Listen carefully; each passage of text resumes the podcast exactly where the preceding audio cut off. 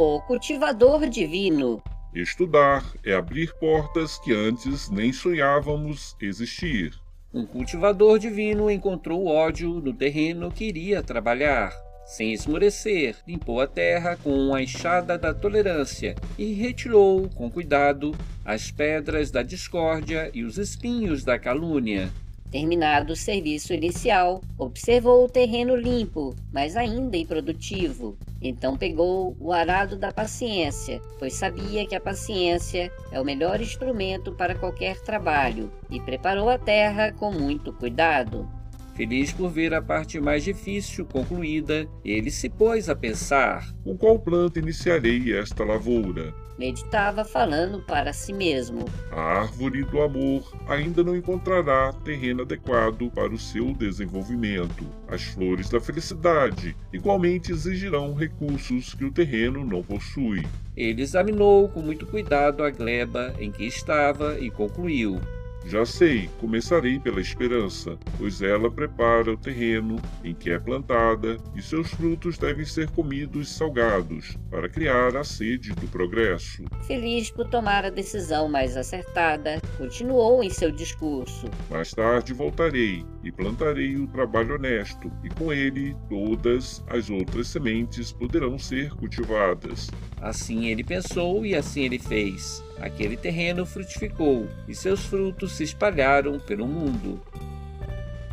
Conselhos Somente vivendo, amando e sofrendo é que saberei se realmente sei. O sábio pensativo perguntou: Será que o amor dos pais pode fazer alguma diferença? Perdoe-me o desabafo, pois sou do tempo em que um filho não poderia levantar a voz para um pai sem ser posto na linha na mesma hora. Acho que meus pais exageraram, porém devo reconhecer que tive uma boa educação.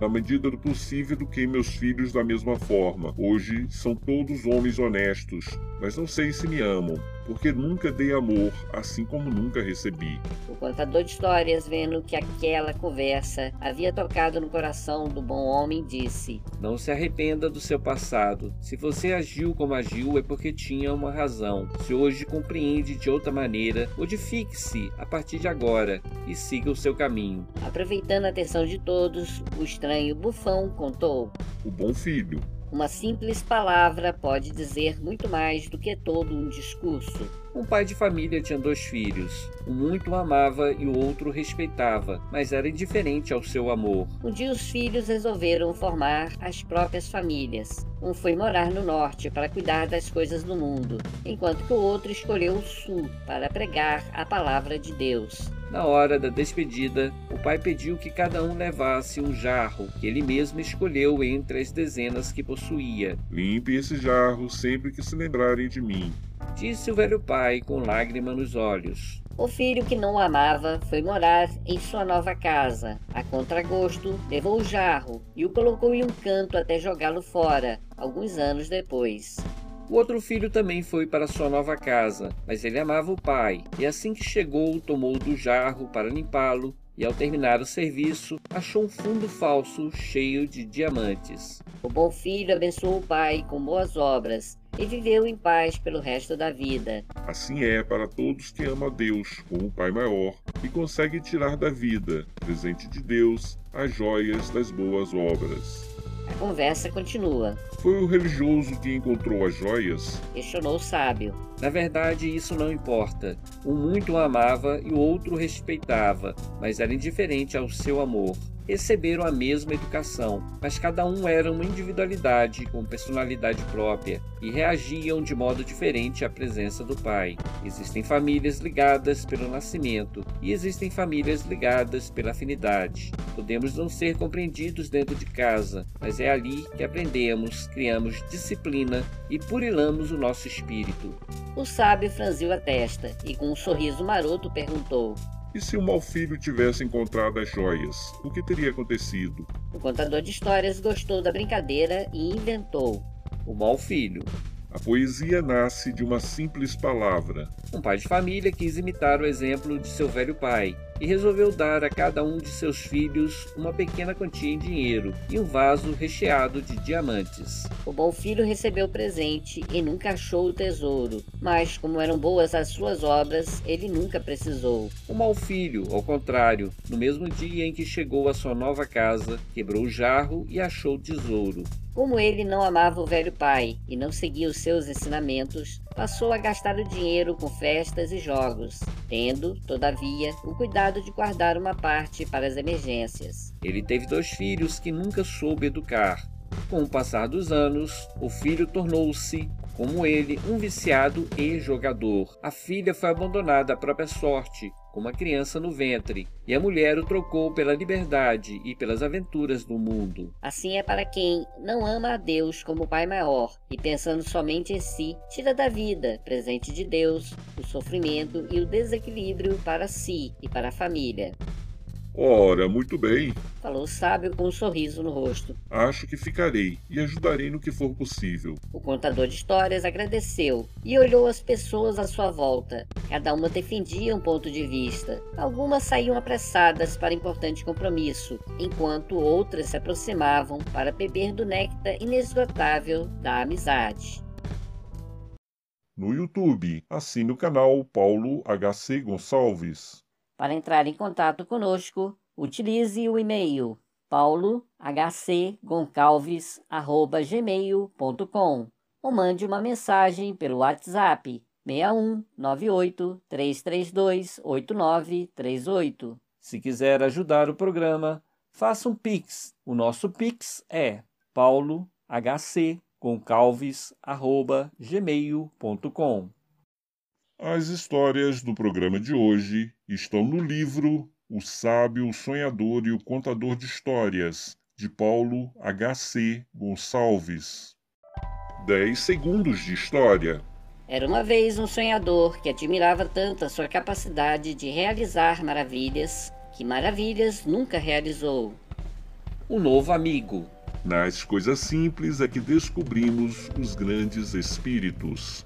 Sigamos aquele homem que saiu da velha casa. Passos calmos, olhar perdido. Seus pensamentos o levam para outro mundo. Durante horas estudou e meditou sobre os problemas do ser, do destino e da dor. Nunca pensou em trabalhar, pois seu falecido pai possuía rico comércio que lhe garante considerável fortuna. Ele aceita a condição de ser rico, porém não deixa que a riqueza o segue com seus deslumbres e fantasias. Para ele, a fortuna tem um único objetivo: ajudá-lo em seus estudos. O dinheiro é uma ilusão que pode servir à evolução humana, quando utilizado em benefício do progresso, mas que escraviza quando lhe atribuímos valor maior do que o da própria dignidade. Conhecendo a sua filosofia, muitos ousavam perguntar: Já que o dinheiro é uma ilusão, por que você não distribui o que tem aos pobres e vive uma vida contemplativa?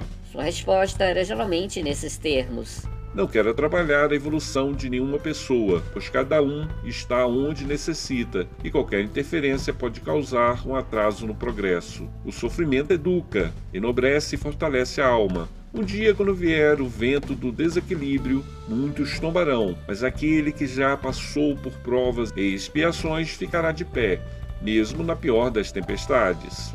Com respostas como essa, os empregados de sua loja duvidavam que ele fosse cristão, pois a base do ensinamento do Cristo é a caridade. Para entendê-lo melhor, podemos dizer que a sua inclinação filosófica é oriental, sem porém se ater a nenhuma religião.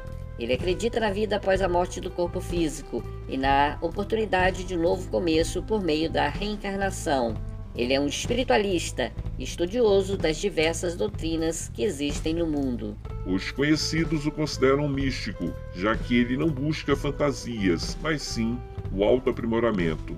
Aqueles que trabalham em sua casa o chamam de sonhador, porque entre os poucos assuntos que gosta de falar estão os próprios sonhos, alguns belos como uma manhã de primavera, outros desprovidos de razão. Ele acredita que as pessoas, quando dormem, deixam o corpo físico e vivem outra realidade no mundo espiritual. Aqui também o chamaremos de sonhador, como fazem os seus conhecidos, pois a partir de agora ele irá colaborar com o contador de histórias e com o sábio no desenrolar de nossa história. Chegada ao acampamento. Não se arrependa do seu passado. Se hoje compreende a vida de outra maneira, modifique-se a partir de agora. Como disse, o sonhador saiu da velha casa, caminhou como de costume pela praça central e somente depois de algum tempo notou que as pessoas estavam mais agitadas do que o normal. De todos os lados, fogueiras foram acesas, pessoas dançavam, conversavam sobre assuntos já muito esquecidos. Sem perder tempo, o sonhador se aproximou de um importante comerciante e perguntou: O que está acontecendo? Será que o rei visita a nossa cidade? Estimado amigo, respondeu o homem com certa cobiça no olhar. Ele sabia quem era o sonhador e o quanto aquele homem era útil para o seu comércio. Não pode ser o rei, porque ele está em guerra em outro país e certamente não poderá se desvencilhar de seus inúmeros afazeres para visitar um povo sem muitos atrativos como o nosso. Se não é o rei, então me diga, o que está acontecendo com esse povo? Só sei que tudo começou com a chegada de um estranho bufão. Ele fazia piruetas e brincava com as pessoas. No começo, todos queriam ver aquele homem que, sem pintar o rosto, fazia rir. Quando ele passou, o povo começou a falar sobre o que tinham ouvido e visto. As crianças começaram a brincar e a festa começou. Uma verdadeira fogueira na palha que se espalhou por todos os lados. E o bufão, onde está? Quem sabe, como disse, parece que veio atiçar o fogo que estava guardado nessa gente. Fogo de vida, de liberdade. Agora ele sumiu em meio a tanta agitação. O sonhador se despediu educadamente e continuou seu caminho. De todos os lados ouvia alguma referência ao contador de histórias. Após muito caminhar, soube que perto dali havia sido montado o um acampamento e resolveu conhecer o tal sujeito. Ele esperava ver coisas milagrosas, mas em vez disso encontrou um jovem de seus vinte e poucos anos conversando e contando histórias. Sentou-se em uma pedra e pôs-se a ouvir no YouTube. Assine o canal Paulo HC Gonçalves. Para entrar em contato conosco, utilize o e-mail paulohcgoncalves@gmail.com ou mande uma mensagem pelo WhatsApp 61 98 332 8938. Se quiser ajudar o programa, faça um Pix. O nosso Pix é paulohc concalves@gmail.com. As histórias do programa de hoje estão no livro O Sábio, o Sonhador e o Contador de Histórias, de Paulo H.C. Gonçalves. O paraíso. O passado não pode ser mudado, mas controlamos o presente e criamos o futuro. Uma religiosa alimentava o desejo de ver o paraíso. Ah, como seria bom caminhar entre as flores, brincar com os animais selvagens, ver o voo dos anjos e adorar a Deus acima de todas as coisas. Pensava ela entre os intermináveis afazeres domésticos. Diariamente ela pedia, em oração, a graça de ver, pelo menos em sonho, a sua futura morada, onde esperava trabalhar em prol da humanidade ao lado do Cristo. Deus, em sua infinita sabedoria, observando a sinceridade daquela devota, enviou um espírito de luz para atender tão insistente pedido. Assim que ela adormeceu, o anjo se aproximou e disse: Venha, minha filha, vim me mostrar o teu paraíso. Exultando de alegria, ela levantou e seguiu o espírito bom em direção à rua. Após uma rápida caminhada, viu diante dos olhos não o tão sonhado paraíso, mas sim um amontoado de barracos de madeira, onde pessoas perigosas sobreviviam catando objetos imundos no lixo. Assustada, ela se aproximou do anjo e pediu orientação. O bondoso espírito sorriu para ela e estendeu a sua luminosa mão. Eis aqui o teu paraíso. Ela acordou desesperada. Um mar de lágrimas invadiu seu rosto e durante horas orou fervorosamente. Aquilo só poderia ser um pesadelo. Não havia outra explicação. Em meio à oração, adormeceu e, para seu desespero, encontrou novamente o anjo. Ele estendeu a mão e a pobre coitada foi conduzida novamente para o mesmo lugar que estava antes. Ao seu redor, jovens, velhos e crianças se atiravam no lixo como se fosse algo natural. À medida que observava, ela ficava cada vez mais enojada. Aqui havia um homem embriagado, gritando palavrões para o muro. Acolá, dois homens brigavam por um relógio encontrado em velha mala. Mais adiante, uma mulher separava de um saco imundo restos de comida e, sem qualquer preocupação, colocava na boca. Mais à frente, ainda, crianças cheiravam cola. Tantas atrocidades viu que perdeu o contato com o espírito protetor e o mundo girou debaixo de seus pés. Novamente em casa, acordou em lágrimas. Desta vez não voltou a dormir. Será que é este o paraíso que me espera? Perguntava ela para si mesma. Deus, é assim que o Senhor trata os teus filhos? Não, isso só pode ser um pesadelo, algo que comi que não me fez bem. No dia seguinte, impressionada com o sonho, ela seguiu o mesmo caminho percorrido durante a noite e, ao sair da cidade, encontrou barracos construídos toscamente e o depósito de lixo. Ela fugiu sem compreender o que aquilo tudo significava. Por vários dias não saiu de casa. Por vários dias meditou, chorou e orou pela própria vida. Será que o meu destino é viver com aqueles animais? Um dia criou coragem e resolveu enfrentar o medo de uma vez por todas. Tomou de roupas simples, colocou na bolsa o indispensável, foi até o espelho e disse para si mesma: já que o meu destino é terminar ali, que seja feita a vontade de Deus. Sem perder tempo, seguiu até os barracos, caminhou com asco perto daquela gente imunda e sentiu que estava sendo observada. Acelerou o passo foi para um estabelecimento pouco recomendado e comprou um refrigerante de um velho mal encarado. Depois sentou em um banco tosco e ficou observando aquela gente selvagem, imaginando como teria sido a própria vida se não houvesse herdado o dinheiro do pai. Provavelmente estaria abandonada como aquelas pessoas.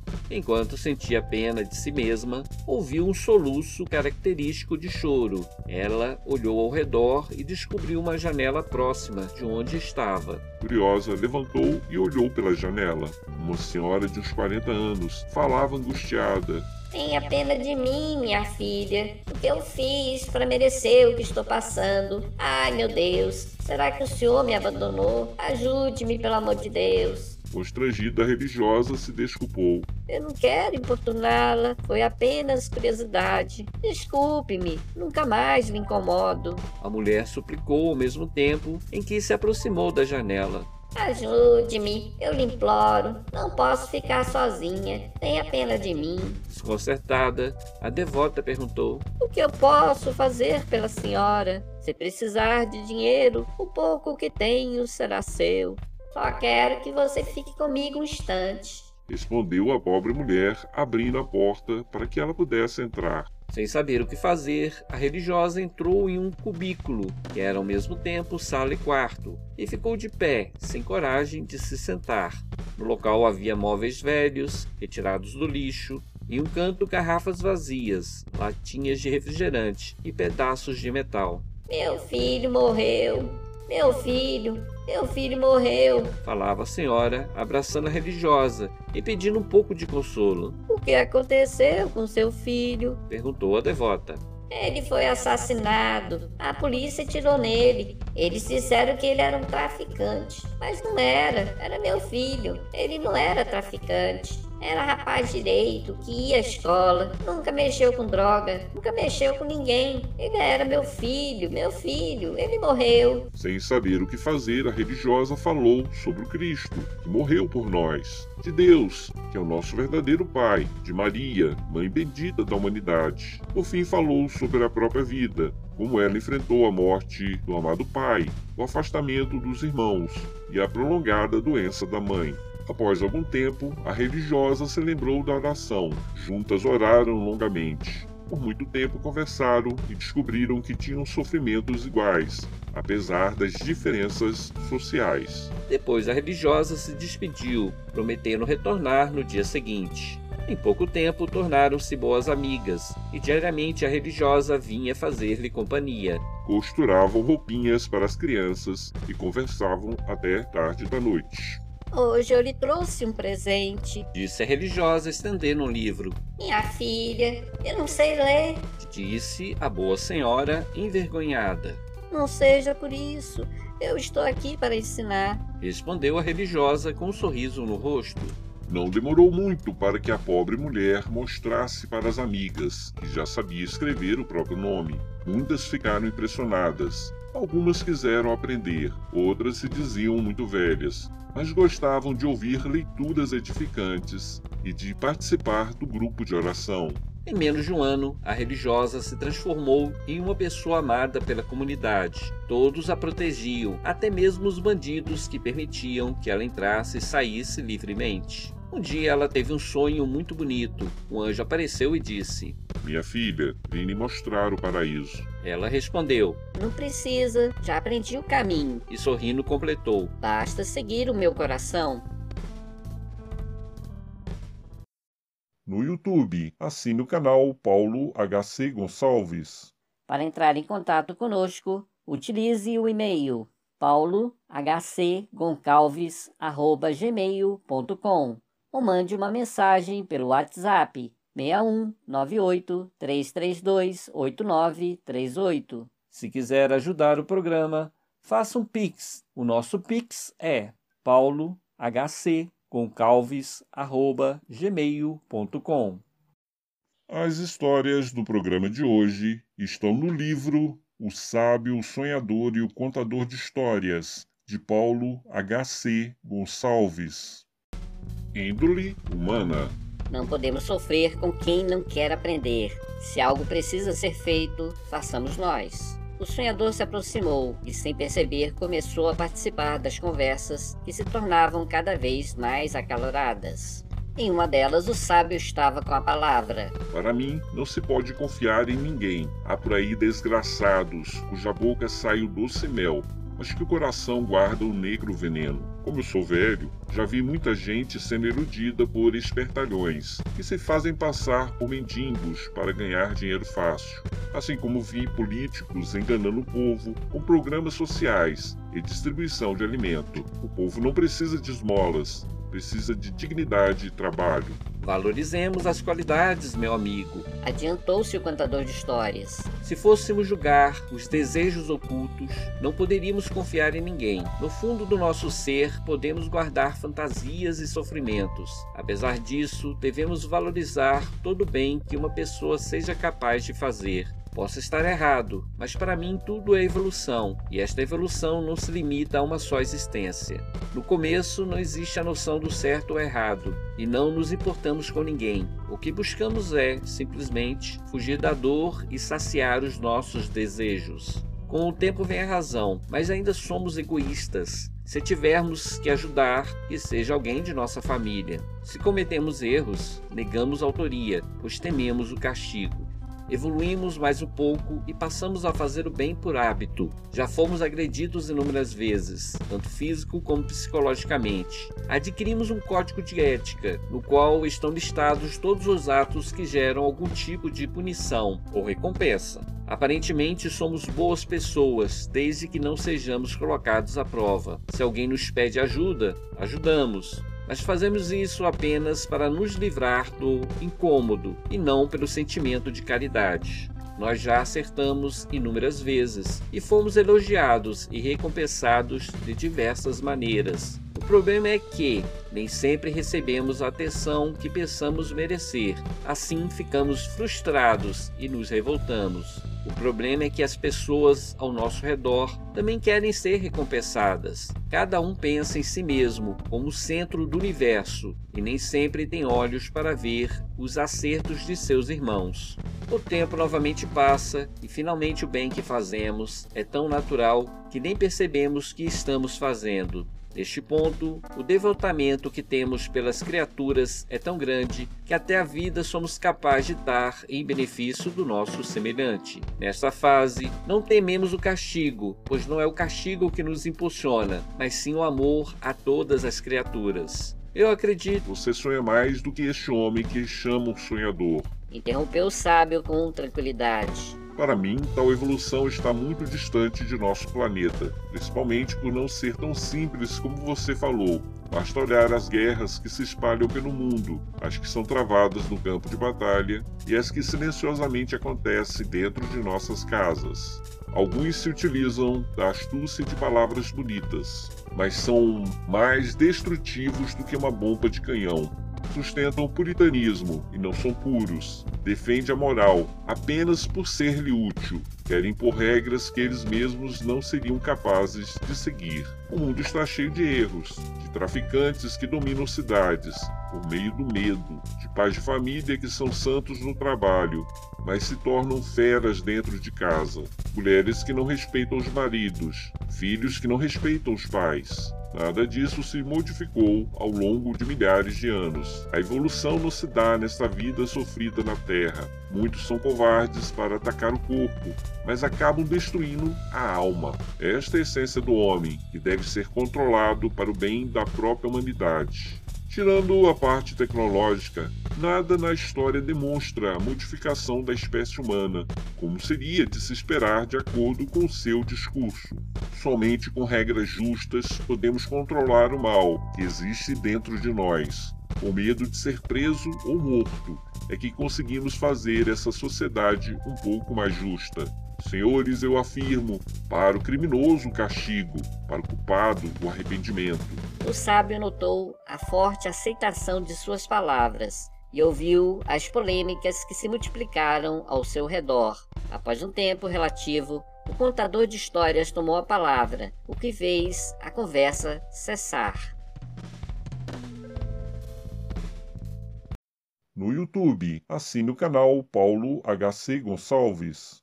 Para entrar em contato conosco, utilize o e-mail paulohcgoncalves@gmail.com ou mande uma mensagem pelo WhatsApp 61 98 332 8938. Se quiser ajudar o programa, faça um Pix. O nosso Pix é paulohcgoncalves@gmail.com. As histórias do programa de hoje estão no livro O Sábio, o Sonhador e o Contador de Histórias, de Paulo H.C. Gonçalves. O que é a prece? A prece é a comunicação dos encarnados para com os desencarnados, é a comunicação dos desencarnados para os encarnados e é a nossa comunicação de maneira geral entre os filhos de Deus para com Deus. Então essa comunicação é mental, ela é telepática. Então Jesus nos aconselha, quando a gente for fazer uma prece, se isolar, se afastar de todo mundo. Ele faz alegoria, né? De entrar num quarto, trancar a porta e em segredo falar para Deus. E Deus que ouve em segredo vai nos conceder o que a gente pedir, porque Deus sabe tudo que nós precisamos, tá? Então, em vista disso, muitos se questionam, mas para que que eu vou pedir para Deus, fazer oração, pedir para Deus, se ele sabe a minha necessidade? Ele sabe a nossa necessidade. Então, o ato de submissão a Deus é um primeiro passo, porque a gente precisa estar ligado a Ele para falar com Ele. E estando submisso à vontade dele, a gente está dizendo para nós mesmos que nós não nos bastamos, que nós somos muito frágeis, que precisamos de uma força maior, que precisamos de um auxílio. E isso é uma realidade porque nós estamos encarnados no corpo físico e vivemos uma verdadeira tempestade Tempestade é essa que a gente não controla. A gente não sabe o que, que nossos filhos estão fazendo exatamente agora. Nós pensamos que nossos filhos estão em casa, mas pode ser que estejam na rua, pode ser que estejam em casa fazendo coisa que não presta, pode ser que esteja vivo, pode ser que estejam mortos, eu não sei. Nós estamos afastados dele. Nós não sabemos o que, que nos acontecerá amanhã. Não sabemos quem vier, virá nos cobrar, quem, vier, quem virá no futuro trazer uma recompensa para nós. Então, como a gente está no mundo conturbado, onde é uma verdadeira tempestade, porque tanta coisa acontece ao nosso redor, coisas boas e ruins, que a gente de vez em quando tem que parar e lembrar: existe um ser maior. Esse ser maior me fez, assim como fez meus irmãos em humanidade. Ele fez a todos nós, fez todas as coisas. Esse ser maior, que é Deus, que é o nosso Pai, ele sabe exatamente o que a gente precisa para que a gente possa suportar, vencer as provas da vida.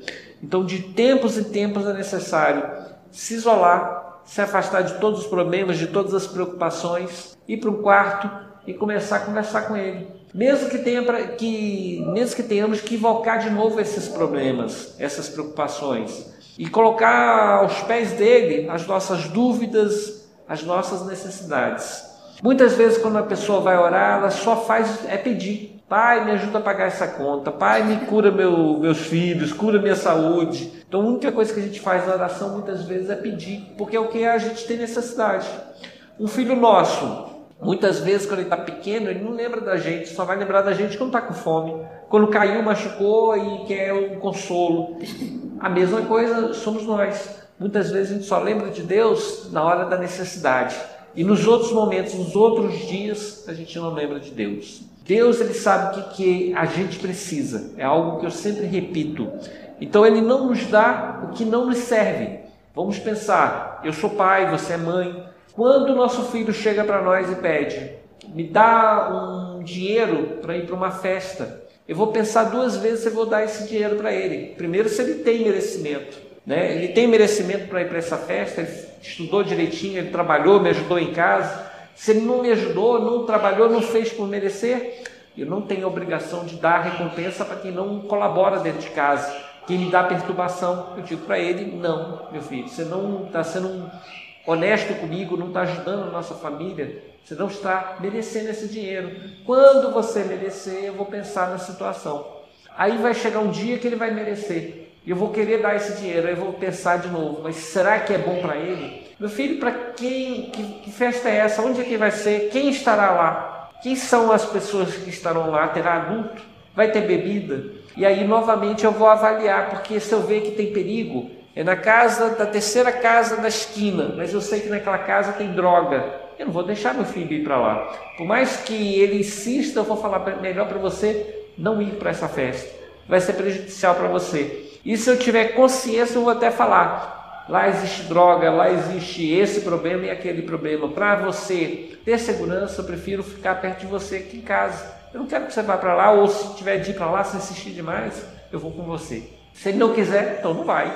Ou vai comigo, ou não vai com ninguém. Né? Porque nós somos responsáveis por aqueles que nós amamos. E a mesma coisa a gente tem que pensar em Deus. Deus é responsável por nós. Deus deixa acontecer o que é necessário para a nossa evolução. Se a gente insistir muito, Ele pode até nos acompanhar, pode até olhar o que, que a gente está fazendo, mas Ele permite que aconteça coisas ruins com a gente para a nossa educação. Aí vamos perguntar, mas que pai bom é esse, né? Que deixa que eu sofra um acidente, que eu quebre a cara ali na frente, que eu seja traído, né? Que Deus bom é esse? Porque aqui a terra é uma ilusão.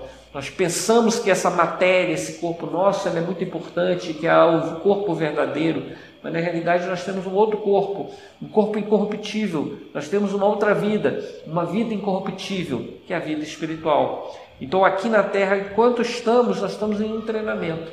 E nesse treinamento, nessa brincadeira, nessa fantasia, vale tudo. Então Deus permite que a gente experimente toda a dor, todo o sofrimento que nós mesmos buscamos se a gente for parar para pensar, muitas vezes, quem comeu demais é porque queria comer demais, aí vai ter dor de barriga no dia seguinte. Quem andou com o carro muito acelerado vai bater um dia. Pode ser que não aconteça nada grave, mas pelo menos uma batidinha vai ter, porque está indo contra a lei.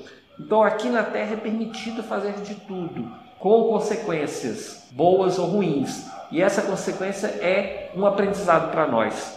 Então nós temos que tirar da vida esses aprendizados. Então Deus permite que aconteça o bom e o ruim, mas Ele dá aquilo que é necessário para nós. Então, em prece, a gente pode pedir de tudo, mas só vamos receber aquilo que for necessário para a nossa evolução. Se não for necessário para a nossa evolução, não vai vir. Tá? Então, podemos orar para Deus? Sim, podemos, devemos orar para Deus. Podemos orar para um santo? Claro que podemos. Tem tanto santo na Igreja Católica. Por que, que eu vou orar para um santo e não para Deus? Porque eles estão mais perto de nós é mais fácil olhar para uma pessoa que já teve na terra, de carne e osso, um Santo Antônio de Pádua, por exemplo, que a gente sabe que teve todo um sofrimento né, aqui na terra, que se transformou em padre, que fez milagres, ele teve é, desdobramento, ele apareceu num local e apareceu no outro continente, visto por testemunhas, mas ele teve todas as suas dores e sofrimentos, assim como Francisco de Assis, Teve problema muito sério Francisco de Assis com a família, com o pai dele, principalmente, que teve uma vida ligada à pobreza, que andou descalço, usava uma roupa que era um saco velho, amarrado na cintura e saía pregando, conversando com os animais, dizendo bom dia sol, bom dia mar, bom dia animais, falava com os animais, conversava com, com as pessoas. Ele fez um voto de pobreza. Então ele passou por sofrimento. Então é fácil para nós orar para uma pessoa que já esteve aqui na terra. É fácil orar para Jesus, que a gente sabe que foi crucificado. É fácil orar para Maria, que foi a mãe de Jesus. A gente se identifica com ela, porque a gente, todos nós tivemos mãe. E muitas mulheres também são mães. E por serem mães, se identificam pelo sofrimento de Maria com os filhos dela. No caso, Maria com Jesus, com o sofrimento de Jesus. Então a gente pode orar sim para esses espíritos. Esses espíritos às vezes ouvem nosso pensamento. Às vezes quem ouve são os espíritos ao nosso redor. Porque nós estamos acompanhados e cercados por uma nuvem de testemunhas. E quando Deus não pode ouvir diretamente nossa prece, pode um desses santos. Quando eles não podem, porque nós não temos sintonia com eles, somos muito terra-terra, pedimos coisa muito material, quem nos ouve, quem nos atende, são os espíritos familiares, amigos que estão no nosso redor. Então, quando a gente faz uma oração, os primeiros que ouvem são os mais pertos, ouvem os nossos pensamentos, são os mais pertos. Se nossa oração é boa, positiva, os espíritos bons e positivos nos escutam. Agora, olha só um absurdo que eu vou falar. Quando nossa oração é negativa, é uma maldição, os espíritos ruins ouvem essa nossa prece. E quem que faz uma prece de maldição? É aquela pessoa que começa a fazer oração que, e pede para Deus castigar, para que Deus é, amaldiçoe a casa do ímpio. Então, toda aquela prece que na verdade é uma maldição, a gente pega pedindo castigo, punição, essa prece, quem ouve são os espíritos ruins. Existe prece desse jeito e pessoa que ora pedindo maldição. Então, todas essas maldições, quem ouve, assim como as preces boas, são os espíritos ao nosso redor. Somente aquelas preces mais sinceras, desprendidas do interesse material, que não está pedindo pela saúde, não está pedindo pela comida, não está pedindo pelo carro, mas sim de repente pedindo a boa inspiração, a proteção para o filho, essas varam ao céu, ultrapassam as camadas da terra e atingem as regiões superiores. Tá certo? Então, quando a gente ora, a gente conversa, a gente pensa que não, mas nós estamos, na verdade, conversando, falando, e alguém está escutando. Senão os irmãozinhos perto da gente, os irmãozinhos superiores. E esses espíritos superiores a nós vão ouvir as nossas preces, vão ver a nossa necessidade. E quando não afetar a nossa vida, quando não for uma coisa muito ruim para nós, para a nossa evolução, muitas vezes eles concedem, mesmo que a gente não tenha merecimento. Tem hora que a gente, que nosso filho insiste, insiste tanto em ganhar um brinquedo, ele não tem merecimento, mas a gente faz uma forcinha e dá um presente para ele, porque ele está pedindo muito, insistindo muito. Então, do mesmo jeito, às vezes a nossa prece, mesmo que a gente não tenha merecimento, a gente está pedindo com tanta insistência que aquilo que a gente está pedindo é concedido para nós. Se não tivermos merecimento mesmo, tudo que a gente pede, a gente perde. Então, para ficar com o que a gente pede, temos de ter o merecimento. Tá?